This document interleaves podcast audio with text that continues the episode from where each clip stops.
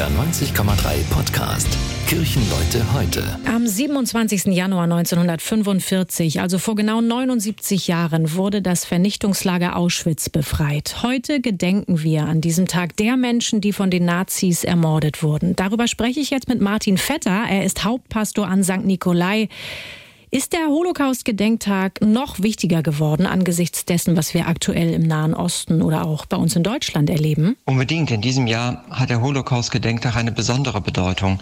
Seit dem Terroranschlag der Hamas auf Israel ist das Entsetzen darüber groß. Angesichts dieses grausamen Überfalls und des großen Leids auf beiden Seiten ist es unmöglich, ausschließlich Stellung zu nehmen für die israelische oder die palästinensische Seite. Doch wir stehen in Deutschland aufgrund unserer Geschichte unumwunden an der Seite der Jüdinnen und Juden. Für mich wird am Holocaust-Gedenktag besonders deutlich, dass es keine Alternative gibt zu einem jüdischen Staat Israel.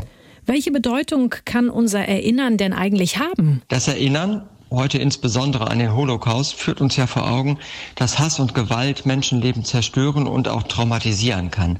Erinnern aber setzt ein Zeichen. Ein Zeichen, dass sich unsere Gesellschaft bei aller inneren Zerrissenheit nicht spalten lassen darf.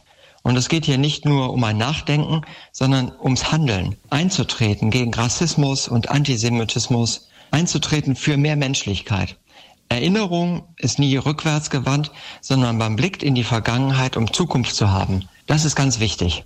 Am Holocaust-Gedenktag müssen wir natürlich auch das Thema Antisemitismus ausführlicher ansprechen. Wir erleben, dass Antisemitismus auch hier in Deutschland wieder offen gezeigt wird, dass Juden angefeindet und sogar angegriffen werden. Was können wir dagegen tun? Antisemitismus in unserer Gesellschaft war ja nie richtig weg. Und das verurteilen wir in größter Schärfe. Dazu braucht es klare Worte, es braucht Voten aus der Mitte der Gesellschaft. Ich denke, es braucht auch Bildung, mehr Wissensvermittlung, zum Beispiel über die Anfänge des Staates Israels, über die Bedrohung, über die Kriege, die auch gegen Israel geführt wurde. Und es braucht Wissen über das Judentum, die Kultur, den Glauben. In Hamburg gibt es zum Glück viele Möglichkeiten, jüdisches Leben kennenzulernen. Das finde ich persönlich richtig toll. Und auch in unseren Kirchen haben wir Foren der christlich-jüdischen Zusammenarbeit. Bei allem finde ich besonders wichtig, den jüdischen Mitbürgerinnen und Mitbürgern zu signalisieren, Ihr seid nicht allein. Martin Vetter, Hauptpastor an St. Nikolai, vielen Dank. Das war ein Beitrag der Evangelischen Kirche.